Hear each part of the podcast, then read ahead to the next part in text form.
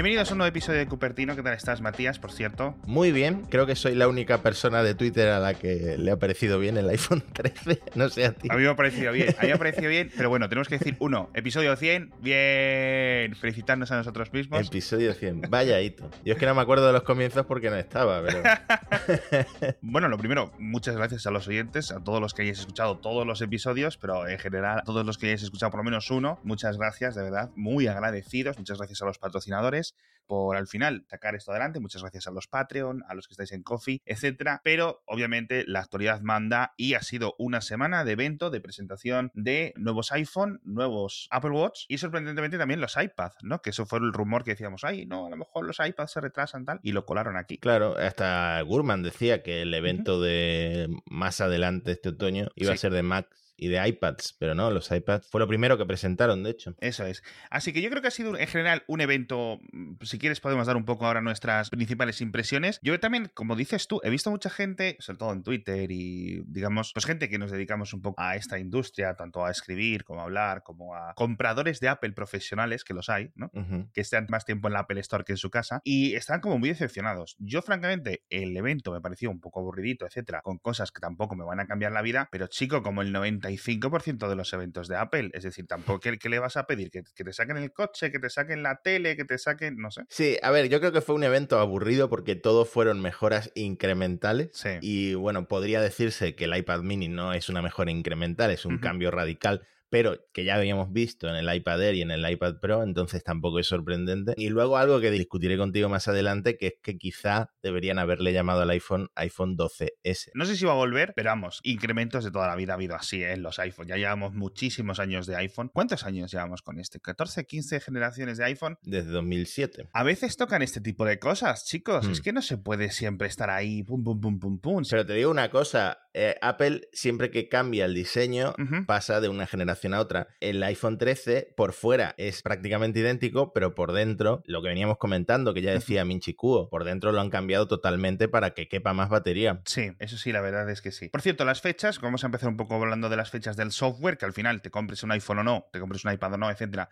te interesa saber cuándo vienen las fechas de, esto. Obviamente, 20 de septiembre, es decir, en unos 3-4 días, ¿vale? Dependiendo de cuándo estés escuchando este programa, ya lo podrás descargar y yo por fin pasaré a iOS 15, que llevo todo el verano evitándolo en estas betas, porque ya bastante beta me he comido con el Windows 11, que me tiene por el camino de la amargura. Pero bueno, eh, Monterrey, para los ordenadores, no hay fecha de momento, ¿vale? Así que veremos cuando llegue y si por el camino encuentra la R que le falta, porque me, pone de los nervios esa R suelta y puerta. Pero bueno, en general, como decía Matías, mejoras incrementales. Pero bueno, yo creo que si no te compraste el iPhone 12 o aguantas en un 11 y sobre todo si tienes un 10, un 8 de esta generación de 2018-2019, yo creo que es una gran actualización sin ningún tipo de dudas. Las tres, cuatro cosas grandes las voy a decir yo, que son 120 Hz de refresco variable, que ahora lo comentaremos, ¿vale? Mejor batería, que esto es algo que siempre se tiene que agradecer. El telefoto ha aumentado hasta 3 por o 3X o 3 veces, como queráis decirlo, ¿no? Y modo cinemático eh, o el modo ProRes en la grabación de vídeo, que esto es algo fantástico. Los 120 Hz yo creo que es lo más evidente, ¿no? Y es una razón para dar el salto al Pro, porque no está disponible Promotion en el iPhone 13. Esto es como muchas cosas en la vida. Cuando no lo tienes, no lo echas de menos, pero una vez que lo tienes, no quieres volver atrás. Y cualquier persona que tenga un iPad Pro puede notar la diferencia. Quizá, quizá no entienda lo que está pasando, pero puede percibir que hay una diferencia entre una pantalla y otra, ¿no? Es que es mucho más fluido lo de los 120 Hz. Y además, Apple, como tiene esta ventaja, ella se lo guisa, ellos se lo come, ¿no? Tiene acceso a todas las APIs, a diferencia de los fabricantes de, de Android, por ejemplo, que no pueden tocar tantas cosas. Y no solo se adapta la frecuencia, lo que está pasando en toda la pantalla, que por ejemplo puede ser una película, pues baja a 30 hercios, ¿no? Sino que se adapta a cada elemento. Los botones pueden ir a 10 hercios o a 20 hercios y el juego puede estar a 120 hercios, ¿no? Entonces eso supone un ahorro de batería importantísimo. Por ejemplo, el, estaba hablando ayer con, con Julio César Muñoz de Apple Coding y nos explicaba que en el iPad Pro la pantalla de 120 hercios es siempre a 120 hercios, que aquí la tasa de refresco es variable que baja hasta 10. Esto también lo tienes los, los Galaxy que están a 120 Hz, que también pueden bajar hasta 10 Hz. Lo que pasa que tienen que modificar ellos, eh, no sé si en Android 12 vienen estas APIs, pero en Android 11 o en Android 10 ya estaban unas APIs relativamente similares, aunque no sé si funcionan, como decíamos, de esta forma tan pormenorizada, ¿no? En el ajuste, pero bueno, al final es algo que no debería de encontrar eh, mayores problemas. Vamos a ver si las aplicaciones necesitan adaptar algo y las primeras semanas vemos algo raro con estos hercios. En los iPhone 13 y 13 mini, que se mantiene el mini, como veíamos esos rumores de última hora que se iba a mantener, no lo vamos a tener. Vamos a seguir en los 60 hercios. Por ejemplo, la batería, eso implica que son un poquito más gruesos, al menos los Pro, ¿no? Eh, todos son un poquito más gruesos y un poquito más pesados. Pues como en este podcast, más gruesos y más pesados cada semana. Eh, yo creo que en el Pro Max se va, a se va a notar bastante porque ya, ya llega a los 240 gramos,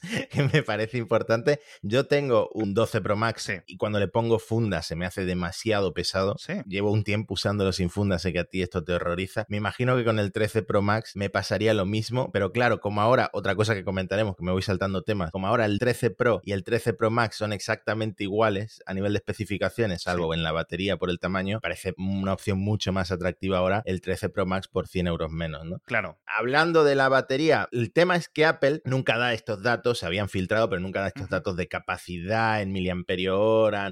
Simplemente ha dicho que ciertos modelos van a durar una hora y media más, como el Mini, y ciertos modelos van a durar dos horas y media más, como el Max. Sí, exacto. En principio es el Mini hora y media más y el 13 Pro también una hora y media más. Y luego el 13 sin apellido y el 13 Pro Max dos horas y media más, que de nuevo esto es algo que se agradece y que se va a notar, ¿no? En cuanto al precio, sigue sin cambiar, que eso también se agradece porque estamos viendo este aumento de precio de los componentes, etcétera, con lo cual la verdad es que es casi una ganancia que algo no te aumente de precio viendo cómo está el mercado y viendo cómo está el percal. Y aquí una observación que hizo Antonio Saban de Genbeta, que es que dice, coño, si lleva tres o cuatro años sin aumentar el precio de los iPhone, significa que técnicamente cuando descuentas la inflación, al menos en Europa, ¿no? Pues están algo más baratos, ¿no? De lo que estaban hace dos, tres años. Tampoco es una exageración, pero sí es un 1,5%, un 1 y pico por ciento, un 2%, etcétera, en los costes extras anuales eh, inflacionarios, ¿no? Así un poco una consolación pequeña, pero eh, si lo hubieran aumentado 30, 40 euros el precio, pues eh, es más o menos lo que estaría esa, esa inflación. Sí, pero ten en cuenta que el 13 y el 13 mini ahora parten de 128 gigas, Eso es. que es mucho más interesante, me parece mucho mejor compra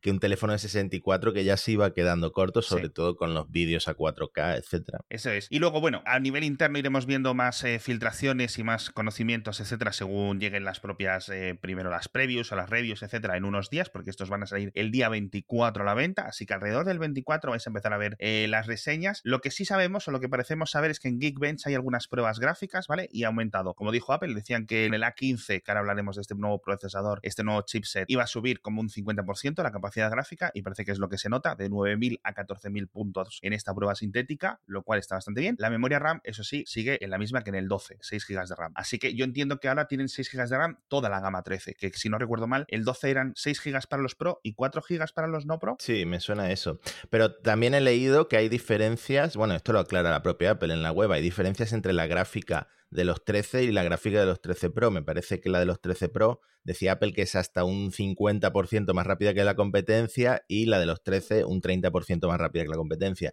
No sé si tendrá más núcleos activos o, qué le han hecho para que sea más rápida, pero bueno, la CPU es exactamente la misma y de nuevo en medidas de Apple es hasta un 50% más rápida que las de la competencia, que no sé con qué procesador habrán comparado, si con el 888 de Snapdragon, de Qualcomm. Pues yo entiendo que esa es la referencia en la competencia, sinceramente. Al final en este sentido, es algo que no, se puede culpar porque las cifras que da Apple son ciertas. Es decir, obviamente tú coges eh, las pruebas sintéticas y te dan esos resultados, Apple siempre va, ya no decidiría un año, sino que un año y medio a lo mejor por delante en rendimiento de lo que está haciendo Qualcomm, de los que está haciendo otros procesadores, etcétera. Con el M1 lo hemos demostrado, se ha demostrado, etcétera. Sino que a lo mejor son cosas que no ves en el día a día, por ejemplo, es decir, navegando, escuchando podcast, eh, abriendo WhatsApp, ¿no? Que al final es lo que el usuario medio, etcétera. Pero en cuanto empiezas que sea a renderizar, a, exportar un vídeo, que sea no sé qué, que si necesitas toda esa potencia absurdamente alta, que el 99% del tiempo está completamente desutilizado utilizado un procesador tan potente como una 15, una 14, etcétera. Eh, pero cuando estás grabando un vídeo que todo el mundo lo quiere ahora en 4K o en 8K, 60 frames por segundo, etcétera,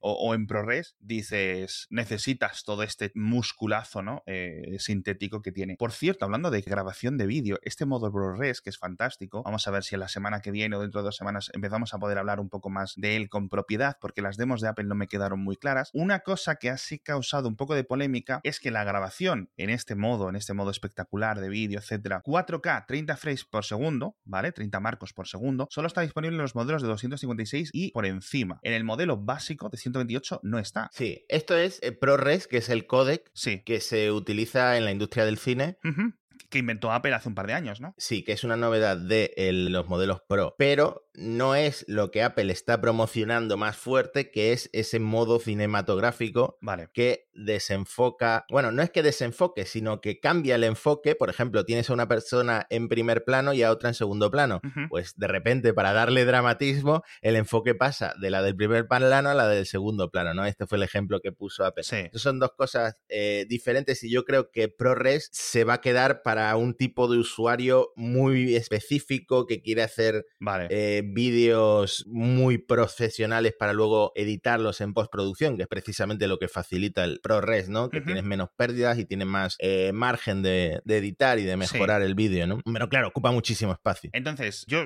apenas grabo vídeo y, noto la ventaja, etcétera, cuando grabo con un iPhone o grabo con otros teléfonos al final en vídeo, si quieres hacer algo especial, etcétera, siempre te va a quedar como algo, no sé, me da como mejor sensación, incluso cuando son muy parecidos los vídeos. Esta posibilidad de poder editar el vídeo a posteriori, es decir, una vez se ha grabado, ¿esto es el ProRes o esto es el modo cinemático? Es decir, el poder cambiar el enfoque con el vídeo ya terminado. Sí, las dos cosas, o sea, sirven para luego mejorar la... Ah. Sirven para luego la, edición posterior. Vale. Lo que Apple dijo, luego vas a poder cambiar el enfoque en la grabación, es el modo cine. Vale. Que además es interesante porque no solo puedes cambiar el enfoque en, la aplicación Fotos, sino que también puedes hacerlo en iMovie. Ah, y próximamente, dice Apple, en iMovie para Mac y en Final Cut Pro, pues para Mac, obviamente, porque no tienen eh, versión para iPad todavía. Curioso. Cuando estás grabando en modo cine, el iPhone está almacenando el vídeo de alguna manera que luego te permite jugar con el enfoque del mismo modo que las fotos.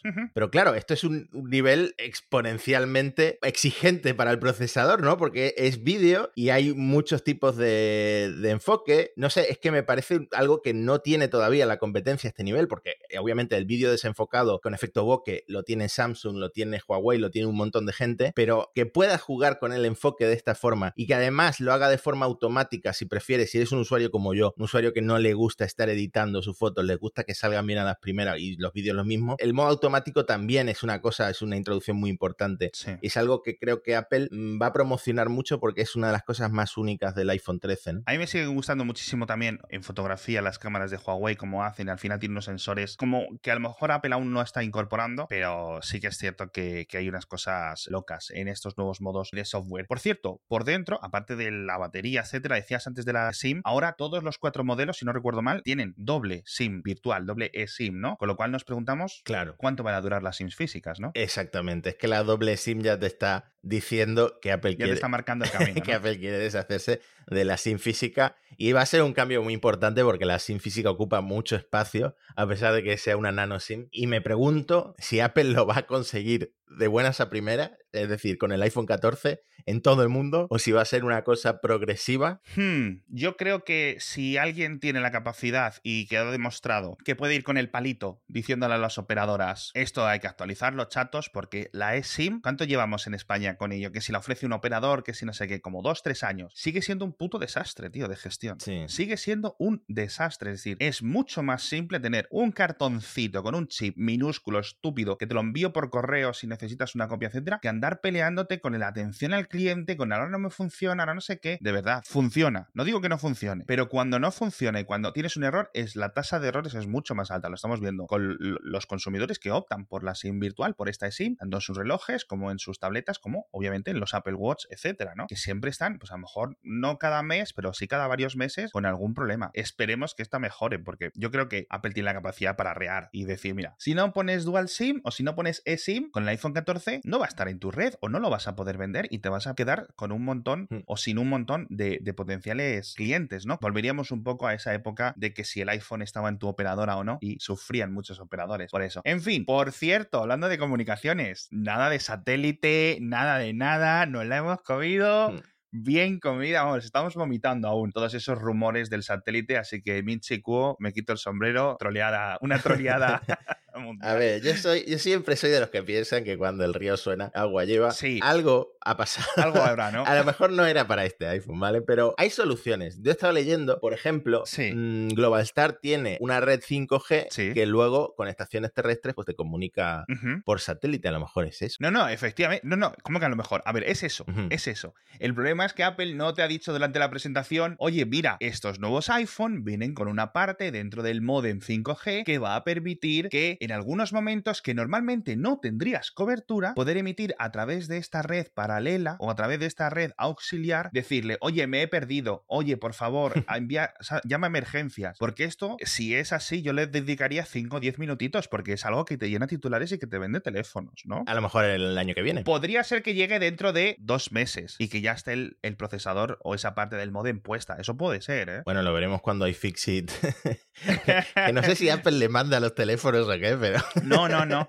Eh, iFixit lo que hace es que lo van a comprar en Australia. ¿Nunca lo has visto esos vídeos? No, hubo, no. una- hubo un año, hubo un año que fue muy curioso porque lo hicieron en livestream. Básicamente fueron corriendo, a- hicieron la cola típica, eh, ya no son las colas como antes, pero hicieron su reserva para el primer día en Australia, Nueva Zelanda. Lo compraron, volvieron rápido con el coche a las oficinas y empezaron desmontarlo en Twitch. Es su negocio, porque al final es que viven la gente de iFixit, ¿no? De estas guías de reparación, de vender los componentes, de vender las piezas sueltas y que todo el mundo les tenga un poco. Pero bueno, eh, muchos 10 minutos les hemos dedicado ya a estos iPhones. Yo creo que son un producto interesante, sorprendente. Los iPads, sobre todo el mini, el iPad sin apellido el 9 este, nada realmente importante, ¿no? Nuevo procesador, el A13 Bionic, el diseño es exactamente el mismo, este que llevamos viendo 6 años más o menos, en este iPad barato, por decirlo de alguna forma. También mantiene con los 3 GB de RAM, etcétera, el Touch ID en donde el botón, etcétera. Un iPad barato, sencillo de toda la vida, que ahí sigue para quien lo, lo quiera. El que sí que mejora un poco más es el iPad mini, con este diseño rollo iPad Air, aumenta las pulgadas hasta 8,3, ¿vale? Con lo cual mejor. Y el Touch ID, eso sí, en el lateral, de hecho, concretamente en la parte superior. Ni cámara en un agujero,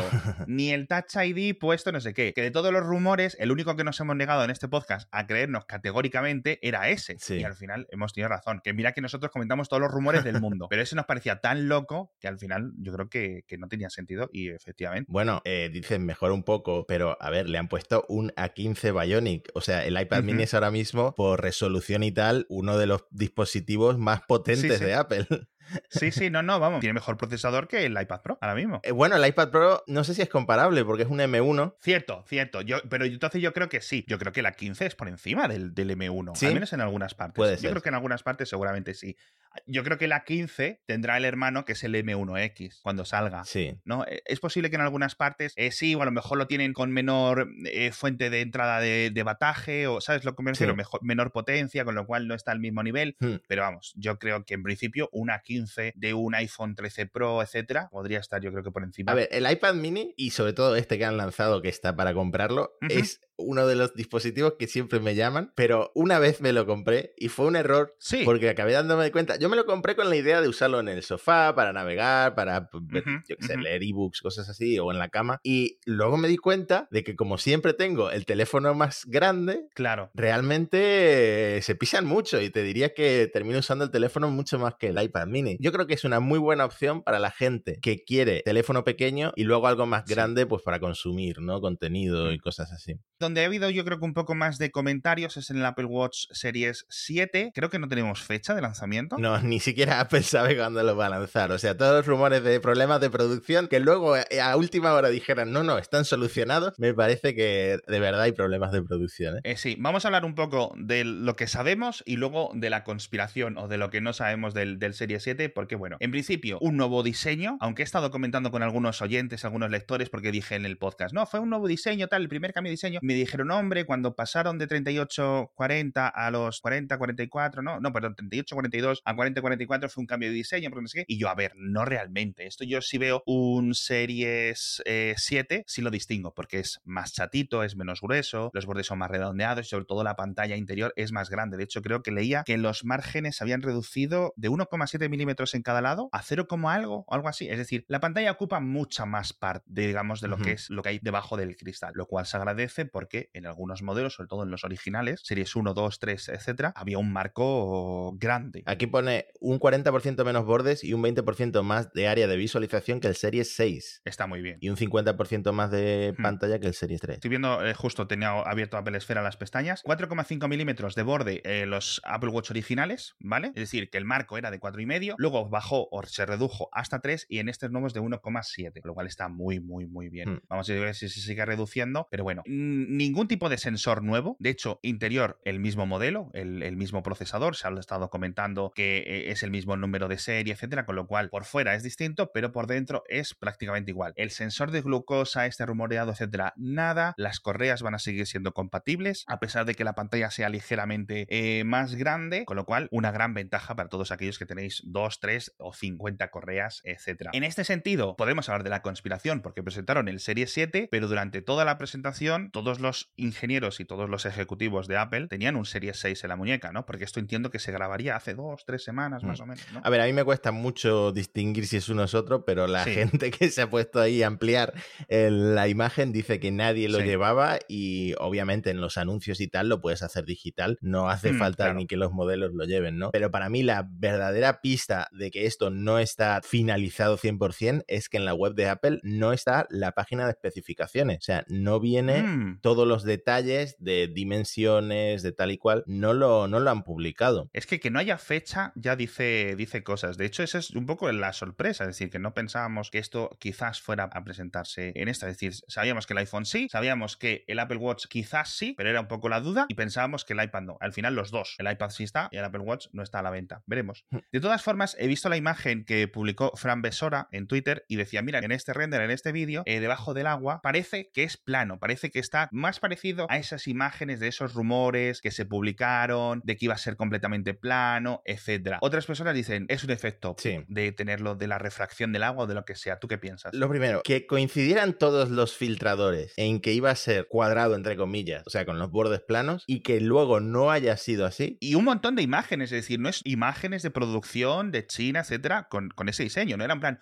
un render de John Prosser. Claro, ahí ha pasado algo. O sea, o alguien los ha troleado, que puede ser la propia Apple, o ha pasado algo, o ese es el del año que viene. No sé muy bien qué ha pasado. No sé si es que lo planeaban lanzar para este año y al final han decidido, mira, vamos con una mejora de pantalla y poco más. No sé si veremos ese Apple Watch plano que te digo, sigue sin convencerme, porque, por ejemplo, pulsar la corona cuando muevo la mano es muy fácil, pues un diseño así recto me parece que me puede llegar a molestar.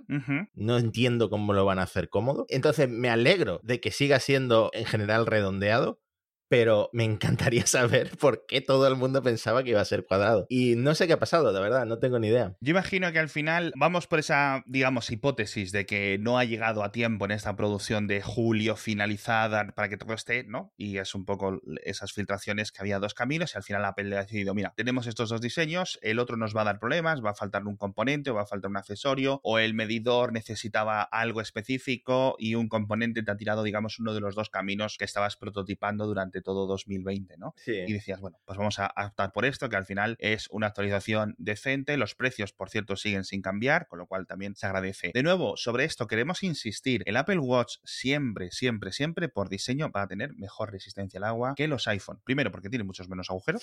Segundo, porque la certificación obviamente es mayor y porque hay menos piezas que se puedan mover. Con lo cual siempre recordamos, por ejemplo, tengo aquí apuntado un iPhone 13, pero también los 12 y si no recuerdo mal los 11, aunque no me, no me hagáis mucho caso, mirad la documentación, lo hemos comentado mil veces en el podcast, pero por lo menos los 12 y los 13 tienen el IP68, que es modelo específicamente un ISO, que es el 60529, ¿vale? Estos son 6 metros de profundidad normal. ¿Qué son 6 metros de profundidad? Al final, si tú te metes en la ducha, si tú te metes en la bañera, dices, no estoy 6 metros debajo del mar, perfecto, pero si tienes la ducha súper fuerte de presión y le da de, golpe de una forma específica, eso a lo mejor es más presión para las moléculas de agua que llegan y chocan y se puede eh, estropear, con lo cual siempre jugad con esto. En los eso, ¿vale? En los iPhone. En los Apple Watch, la la, resistencia es la VC50 o la VR50, creo, que tiene un ISO diferente y son hasta 50 metros, ¿vale? De profundidad. De nuevo, te va a durar más esos viajes. Y lo que seguimos insistiendo siempre, siempre, siempre, estos son resistencias y estos son certificados al salir de la caja. Hmm. Si luego el iPhone en la mochila, en los viajes, se pum, pam, los golpes, no sé qué, si tú te das un golpe suficientemente fuerte como para que te asustes de que se te ha roto la pantalla, el pegamento, los tornillos, toda la cola, todos los elementos laterales en los iPhone y en cualquier otro dispositivo dispositivo similar, se han movido. Aunque no sean visibles, se han movido. Suficiente para que entren moléculas de agua como para que lo estropeen. Así que. Además, el Apple Watch para mí es un clarísimo candidato a comprarle el Apple Care Plus, o sea, el seguro de Apple. No, no, vamos. Vale la pena. Exacto. Y esto me viene muy bien que lo digas, lo del Apple Care Plus, porque una de las cosas que nos quejábamos de los iPhone 12, que venían con una trasera de cristal, era muy caro repararlo, incluso con Apple Care Plus, etcétera. Un Apple Care Plus que en los iPhones, sobre todo. Ya esto es una recomendación, pero si te vas a gastar, ¿cuánto es? 1.300 eurazos o 1.500. Me parece que hay una versión incluso como de 1.800 con el terabyte, etcétera. Sí, la de un tera. Cómprate el Apple Care Plus, que son 200 euros. Cómpratelo, de verdad, que es que te va a salir a cuenta. Es que estás a 10 segundos de distancia de una desgracia con un dispositivo de este calibre. Con Apple Care Plus tenías el cambio de pantalla delantera por 30 euros, es decir, se te rompía la pantalla, ibas a un Apple Store o llamabas por teléfono y te la cambiaban por 30. Eso al final es tranquilidad de vida. Ojo, hay otros seguros de los operadores, de las tiendas, etcétera, que ofrecen cosas similares. A mí me gusta más Apple Care Plus, pero bueno, lo que costaba era antes 100 euros el cristal trasero, ahora también se iguala en 30 euros, con lo cual ventaja monumental. Lo que sigue siendo fuera de la garantía, fuera de la Care Plus, es que estas cosas son cambios que te van a costar como 300 euros, ¿no? ¿Recordamos? Era la cifra, 300, 360 euros. Sí. Un cambio de pantalla en Apple fuera de garantía. Ojito, ¿eh? Y, y por cierto, yo creo que una de las cosas más interesantes, y con esto ya sí que les podemos acabar, es que el Fitness Plus por fin iba a llegar a España, a México, a un montón más de países, pero no han dicho fecha. En la web pone a finales de 2021, con lo cual esas clases de ejercicios o ejercicios compartidos con nuestros amigos, la musiquita, todo este rollo, no hay fecha. ¿Es noviembre, finales de 2021? ¿Es diciembre? No lo sabemos. Entiendo yo también que cuando llegue eso, llegará el plan de Apple One por encima del que tenemos ahora mismo, que es el familiar, el de 20 euros, que es el que no está ahora mismo en nuestros países, que es el Premier, se llama, ¿no? El de 30 dólares, que yo entiendo que llegará aquí por 30 euros y que aparte de añadirte el Apple Music, el TV Plus, el Fitness Plus, te sube el almacenamiento de 200 gigas a 2 terabytes, que yo ese es el que quiero. ¿Con Fitness Plus o sin Fitness Plus, de verdad? Bueno, el Fitness Plus, eh, lástima que no estuviera en el Claro. confinamiento, ¿no? Porque Claro. qué bien hecho está, qué bien hecho está, pero ahora yo creo que todo el mundo lo que quiere es salir fuera a hacer ejercicio, ¿no? No queremos recordar esos tiempos. si Tim Cook tuviera una máquina del tiempo para, para los iPhone de 2020, pues vendrían con Touch ID para poder desbloquearlo con la mascarilla y hubiera sacado el, el Fitness Plus un año antes. Yo creo que eso, vamos. Que por cierto no lo hemos comentado, pero estoy muy contento con una novedad de Sí. software que va a llegar a todos los Apple Watch, que es la- el reconocimiento de, de andar en bici. Yo cuando salgo suelo pararme, pausar, y luego me olvido de Sí. despausar la actividad y llego a mi casa y he hecho como 500 metros, ¿vale? Pero lo peor es que luego lo tengo finalizar la actividad y a la gente que tengo agregada a contacto dice, Matías, he hecho un, kilómetro en bici y, parece, y parece que no he hecho nada. Pues me gusta mucho que ahora Sí, por fin eso, la verdad que cuando, cuando te detectan las cosas automáticas está guay, aunque de vez en cuando hay algún falso positivo por ahí que también te hace un poco, te hace, te hace- al menos a mí me da mucha gracia. En fin, tenemos muchas más cositas que comentar la semana que viene porque esto no, no ha acabado y iremos sabiendo más detalles de los, de los iPhone 13, etcétera. Iremos comentando qué cositas también se olvidaron, la gente empieza a ver más detalles y, y según se acerque la fecha de lanzamiento, que yo creo que para el siguiente episodio, no sé si podremos hacer nuestra reseña de los productos, creo que no nos va a dar tiempo por la fecha de lanzamiento, etcétera, pero oye, a lo mejor hay sorpresa. Eso será, ya digo, en el episodio 101 de Cupertino. Muchas gracias a todos los que han estado con nosotros. 100 episodios, o 90, o 50, o 10, o este es vuestro primer episodio. Si queréis, si os gusta, os recordamos, como siempre, podéis dejar una nota en iVoox, una estrellita, un comentario, una reseña en Apple Podcast, lo que queráis, ¿vale? O comentarlo a vuestros amigos. Decir, oye, mira, estos chavales hablan de Apple y lo hacen bien o lo hacen regular, pero al menos son episodios entretenidos. Muchas gracias, Matías. Y si alguien me quiere comprar el iPhone 12 Pro Max para que, me, que me llama la atención ese azul alpino del iPhone Pues ya 13 sabéis. Pro Max.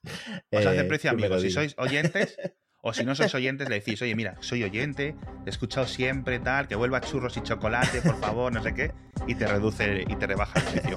Muchas gracias, Matías, muchas gracias a los oyentes, y nos vemos la semana que viene con más noticias en Cupertino. Hasta pronto.